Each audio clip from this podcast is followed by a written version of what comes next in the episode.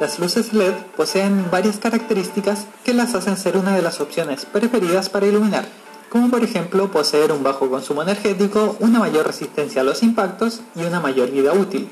Y por lo mismo están disponibles en muchos formatos distintos. Pero en vez de ir directamente a analizar un LED, vamos a partir repasando cómo funciona un diodo común y corriente, porque en teoría estos también pueden emitir luz, solo que lo hacen muy ineficientemente. Si tenemos un circuito con una lámpara y una fuente de energía, la energía pasará libremente. Esto debido a que los electrones pueden moverse libremente entre los átomos del metal, y al ser conectados a la fuente de energía son obligados a moverse. Al agregarle un diodo al circuito, dependiendo de la posición de este, la corriente puede pasar libremente o ser detenida. Y la razón por la cual ocurre esto es por su composición. Al interior del diodo hay un material semiconductor como por ejemplo el silicio, más específicamente dos tipos de este material.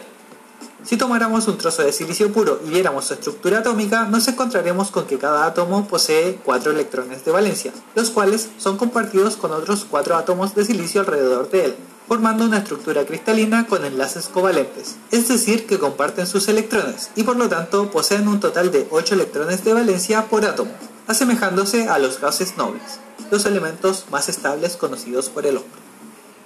Si no les gusta la química, no se asusten. Lo importante aquí es que entiendan que 8 electrones por átomo es el número mágico que mantiene todo fuertemente conectado. De hecho, tan fuertemente conectado que cuando un nuevo electrón quiere atravesar el silicio, los electrones que lo componen no se pueden mover, dificultando el paso de la corriente. Pero esto puede ser cambiado mediante un proceso conocido como doping, en el cual se le agregan impurezas al silicio para controlar su conductividad y convertirlo en un semiconductor del tipo N o del tipo P.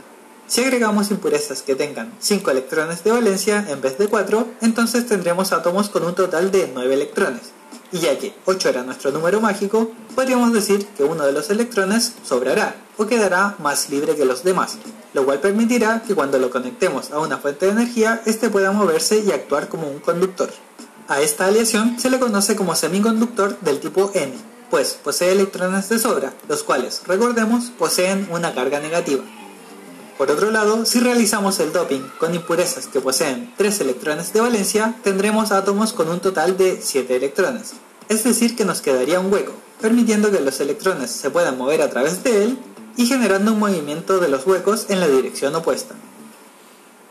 Ya que esta aleación tendría un electrón menos que la forma estable, este tendría una carga positiva y se le llamaría semiconductor del tipo P. Es más, para simplificar la visualización, diremos que cada hueco corresponde a una carga positiva. De esta forma, cuando se genera una unión PN, dependiendo de la polarización de la fuente de voltaje, existirán dos posibles resultados.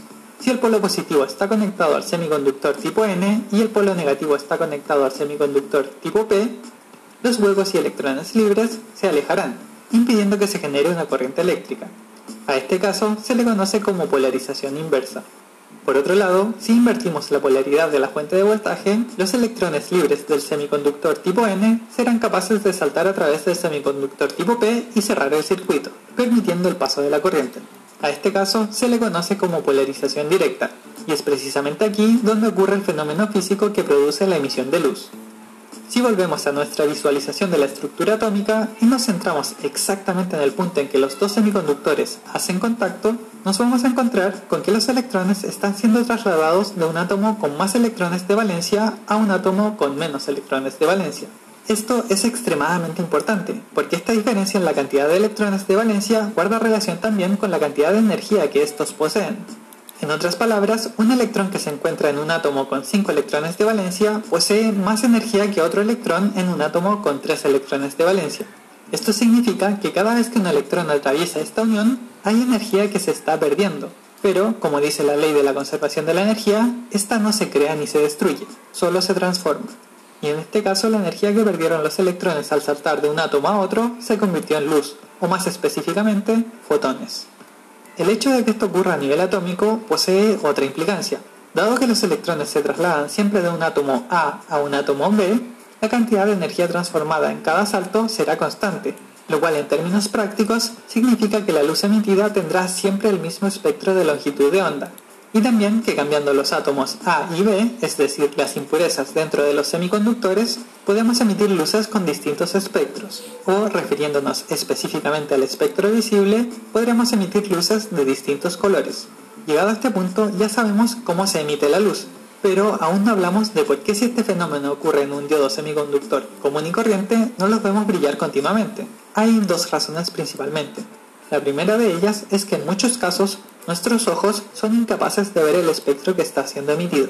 No logré encontrar una demostración exacta de esto, pero sí encontré un video en que un panel solar emite luz infrarroja al aplicarle un voltaje, y un diodo genera un voltaje al ser iluminado, todo lo cual tiene relación con el mismo fenómeno. La segunda razón por la cual un diodo común no brilla es simplemente la forma. Si pensamos que la luz se está generando solo en los puntos en que los dos semiconductores están en contacto, ¿cómo vamos a verla si en su mayoría esta área está siendo cubierta? En esta panente, en la cual se describe la realización de uno de los primeros diodos emisores de luz, la solución es extremadamente simple. Mover los semiconductores lejos de los conectores para que no tapen la luz emitida, y reducir el espesor de uno de ellos a tal extremo que la luz es capaz de atravesarlo. En cierta forma podríamos decir que esto no ha cambiado mucho hasta el día de hoy. Analicemos un LED desde adentro hacia afuera.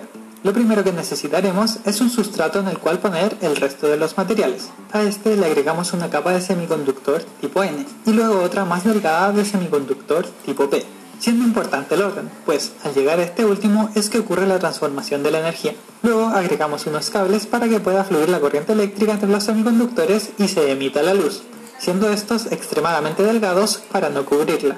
Técnicamente, solo con esto ya tenemos un LED funcional, pero para que sea más eficiente agregaremos un pequeño reflector para dirigir la luz, el cual estará integrado en uno de los electrodos. Y antes de cubrir todo en una resina epóxica transparente para que el conjunto sea más resistente, agregaremos un último elemento, una capa de fósforo, aunque esta se utiliza solo en algunos casos, como por ejemplo la luz blanca. En este caso particular, el diodo en realidad está emitiendo una luz de color azul, el cual al impactar en la capa de fósforo provoca que éste emita una luz más amarilla, y es la mezcla de estos dos espectros la que genera la percepción de ver una luz blanca. Lo último de lo que quiero hablar es de los diodos RGB, que pueden producir múltiples colores. Aunque la verdad ya no queda mucho misterio. El nombre de RGB hace alusión a los colores que lo componen, rojo, verde y azul. Pues efectivamente dentro de este tipo de LED hay tres pares de semiconductores seleccionados específicamente para producir cada color.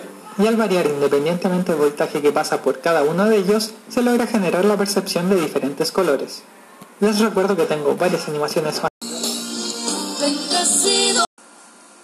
Hola, muy buenas tardes, soy Gabriel Claro Díaz, estudiante de la carrera de electrónica en la Universidad Yugo de Barquisimeto, Estado Hola, muy buenas tardes, soy Gabriel Claro Díaz, estudiante de la carrera de electrónica en la Universidad Yugo de Barquisimeto, Estado Lara. Los principales usos del osciloscopio es que este se encarga de determinar directamente el periodo y voltaje de una señal. También se encarga de determinar directamente la frecuencia de esa misma señal. Determinar qué parte de la señal es DC y cuál es AC tanto como localizar averías en un circuito o medir las fases entre, estos dos, entre estas dos señales. También podemos ver que este determina qué parte de la señal es ruidosa y cómo varía en el tiempo. Otra cosa que podemos observar es que el osciloscopio puede medir un gran número de fenómenos en diferentes áreas, como por ejemplo el valor de una presión, ritmo cardíaco, potencias de sonido tanto así como las vibraciones que un coche puede poseer.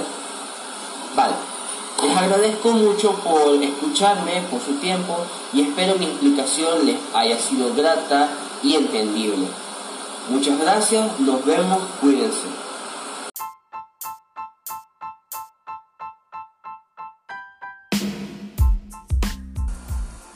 Hola, muy buenas tardes, soy Gabriel Claro Díaz, estudiante de la carrera de electrónica en la Universidad Yugo de Barquisimeto, Estado Lara. Hola, muy buenas tardes, soy Gabriel Claro Díaz, estudiante de la carrera de electrónica en la Universidad Yugo de Barquisimeto, Estado Lara.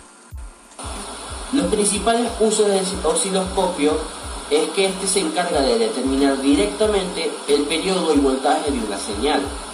También se encarga de determinar directamente la frecuencia de esa misma señal, determinar qué parte de la señal es DC y cuál es AC, tanto como localizar averías en el circuito o medir las fases entre, estos dos, entre estas dos señales.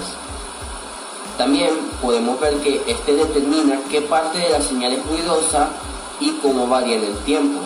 Otra cosa que podemos observar es que el osciloscopio puede medir un gran número de fenómenos en diferentes áreas, como por ejemplo el valor de una presión, ritmo cardíaco, potencias de sonido, tanto así como las vibraciones que un coche puede poseer. Vale, les agradezco mucho por escucharme, por su tiempo y espero mi explicación les haya sido grata y entendible. Muchas gracias, nos vemos, cuídense.